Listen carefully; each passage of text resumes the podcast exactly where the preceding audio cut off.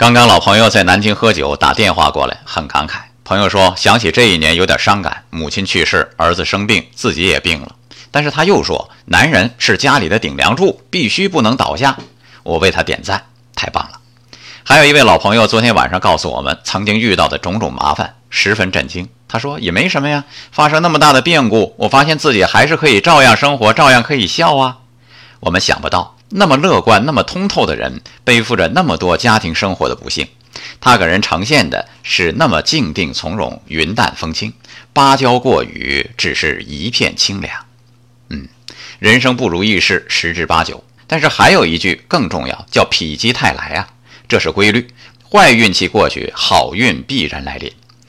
说到运气，昨天有十位朋友的运气不错，昨天高能量生活进行了首次派奖，今天回复好运，可以查看结果。同时，也是我给各位送出的美好祝福，好运。